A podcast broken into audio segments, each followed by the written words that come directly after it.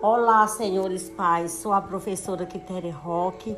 Vou falar um pouco da importância da leitura para a formação e o desenvolvimento das nossas crianças. Nessa fase, a contação de história é de muita importância, pois estimula a imaginação, a curiosidade, desenvolve a capacidade de escutar e outras. E eu estou aqui, senhores pais, para incentivar vocês para a contação de história permitem que as crianças tenham contatos com livros infantis.